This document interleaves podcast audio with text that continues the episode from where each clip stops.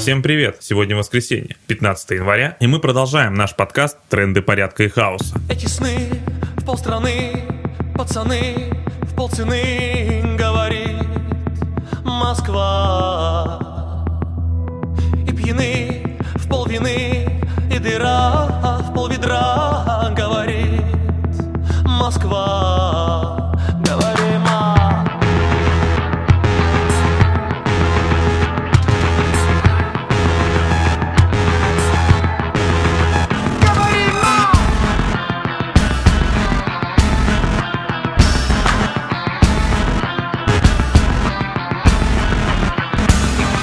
Это эпизод 88. И вот главные сюжеты на повестке прошедшей недели. Тазик и Оливье съедены. Завершилась первая рабочая неделя. Определенности в жизни россиян не прибавилось. Невозможно построить планы на ближайшие полгода-год. За почти 11 месяцев войны неэффективность госсистемы России стала очевидна всем. Власть не способна обеспечить армию захватчиков не только современным оружием, но даже качественными бронежилетами. Тотальная коррупция и неэффективная иерархия, построенная на очковтирательстве от низших чинов к высшим. Руководители не отвечают за свои провалы, а переходят с одной высокой должности на другую. Непонятно, слома системы ждать буквально в ближайшие недели или это все затянется на год, два, три. И главное, что будет потом? Вполне реален вариант, что новый режим будет еще более безумным, в духе Кадырова-Пригожина. Либо хотя бы в какой-то степени начнется демократизация и восстановление отношений с остальным миром. На фоне политической неустойчивости нарастает истерика о том, что любой, кто публично не поддерживает военную агрессию, и уж тем более посмел не то что военкомат поджечь, а сделать пост за мир в соцсетях или уехать от мобилизации,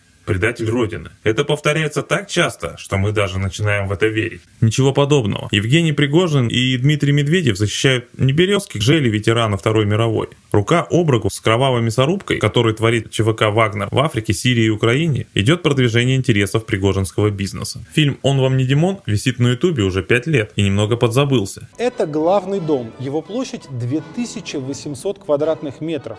Он находится в центре участка, но его, кроме как с воздуха, никак нельзя рассмотреть. Со всех сторон его окружают взрослые деревья. Давайте полетим в дальний угол участка. Там тоже много всего интересного. На заднем дворе, если так можно выразиться, вырыт большой искусственный пруд. Рядом построено несколько беседок и отдельный гостевой дом. Он левее, не совсем вошел в кадр. На воду спущена синяя шлюпка, а на берегу видно шатер. Общая площадь этого рублевского владения более 4 гектаров.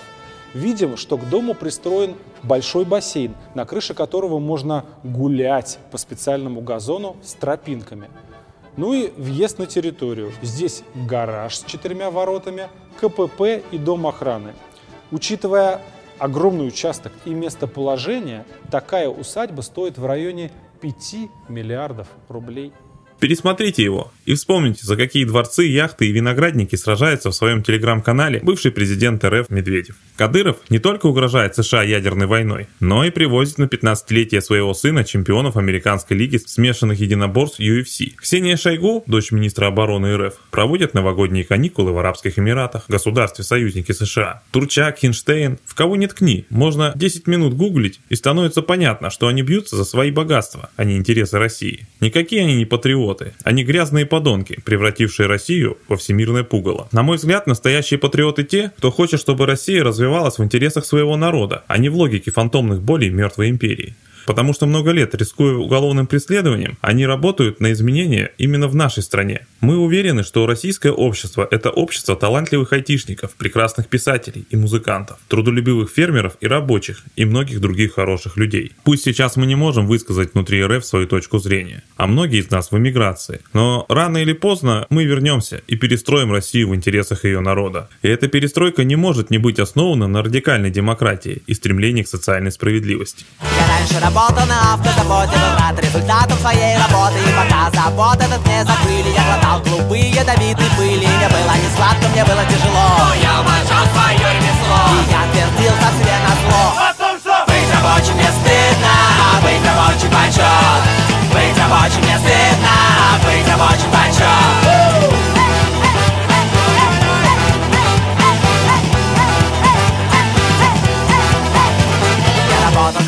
работал курьером, работал Сторожем и дерево вером и рабочим сцены большого театра. И в гардеробе работал так-то и оттуда меня прогнали за то, что Я продал чужой больной Но я все равно точно знаю, что. Что? Быть рабочим не стыдно, а быть рабочим почет Быть рабочим не стыдно, а быть рабочим почет Желаем ли мы поражения армии РФ? Пожалуй, да, желаем. Если его не случится сейчас, следующее поколение россиян пойдут оккупировать Молдову, прибалтийские страны, Финляндию, Польшу, Казахстан, Монголию. Имперский милитаризм можно убить лишь через военное поражение. Мы за то, чтобы война прекратилась немедленно.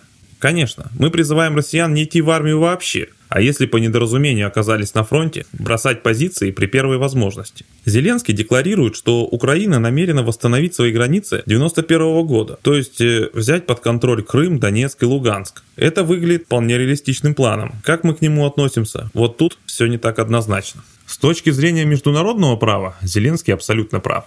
Практически никто в мире не поддержал аннексию Крыма и донбасский пророссийский сепаратизм 2014 года, потому что захват земель соседнего государства военной силой – это не метод 21 века, и мировым сообществом это совершенно справедливо жестко порицается. Мобилизация в так называемых ДНР и ЛНР прошла в феврале-марте 22 года и была еще более чудовищной, чем осенняя в РФ. Тоже всех мужчин набирали, у кого есть голова, две ноги и руки. Выдавали советские каски, допотопные автоматы и так далее. Но они не перешли на сторону ВСУ. Наоборот, воинские соединения, набранные в Донецке и Луганске, по оценкам ряда российских аналитиков, наиболее мотивированные на фронте. Студенческая больница, там офисное здание растрепало. Вот что там еще. Дом у нас это на школьном, прям многоэтажка горит. Сегодня утром по жилым кварталам был выпущен полный пакет града. Такого не было уже очень давно. Обломки повсюду. Вот, все это разлетелось по всей улице. Такие ушли донбассы тупые ватники, которых надо перепрограммировать в правильных украинцев. Вряд ли. Честнее признать, что в Крыму, Донецке и Луганске находятся сотни тысяч людей, не готовых жить в Украине. Потому что они не готовы говорить на украинском, либо их родственники и друзья погибли под обстрелами ВСУ. Если Крым и Донбасс останутся российскими, сотни тысяч местных жителей будут вне. Если Крым и Донбасс отойдут Украине, другие сотни тысяч местных жителей окажутся вне закона. В любом случае это трагедия. Ни один из этих сценариев не является правильным.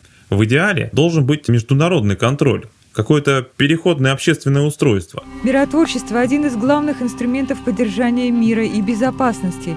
И со времени первой операции ООН на Ближнем Востоке в 1948 году деятельность миротворцев кардинально изменилась.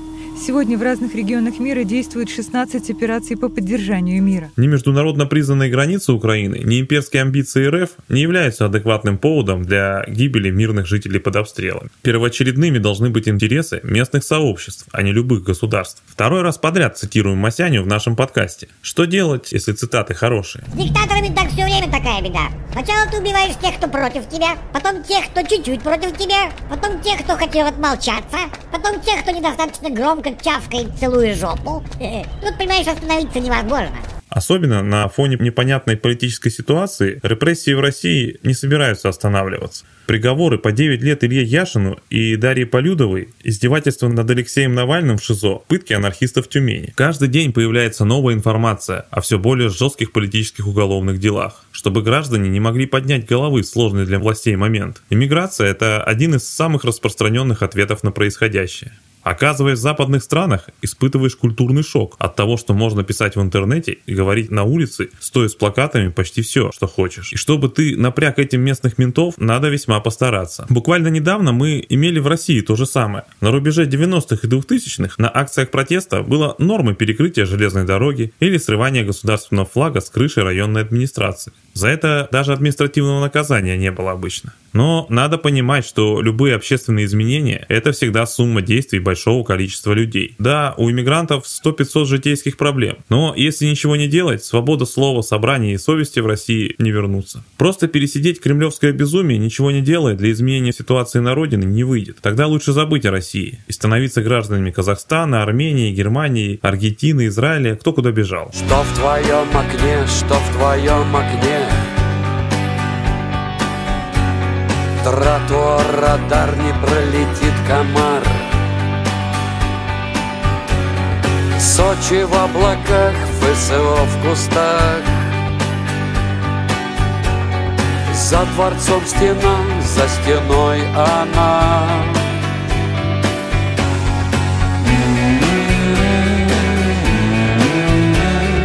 Русская весна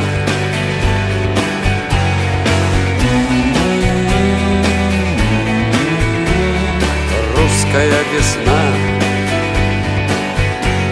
Что в твоем окне, что в твоем окне Серый полумрак, лагерный барак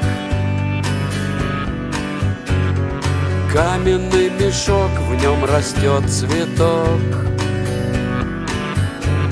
Зэкам не до сна, как она нежна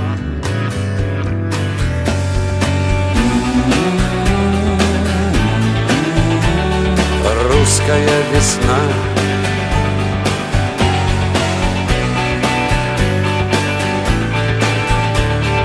Русская весна Ну вот и все на сегодня. Напоминаем, что в трендах порядка и хаоса участники автономного действия дают анархистские оценки текущим событиям. Слушайте нас на YouTube, SoundCloud и других платформах. Заходите на наш сайт autonom.org и подписывайтесь на email рассылку.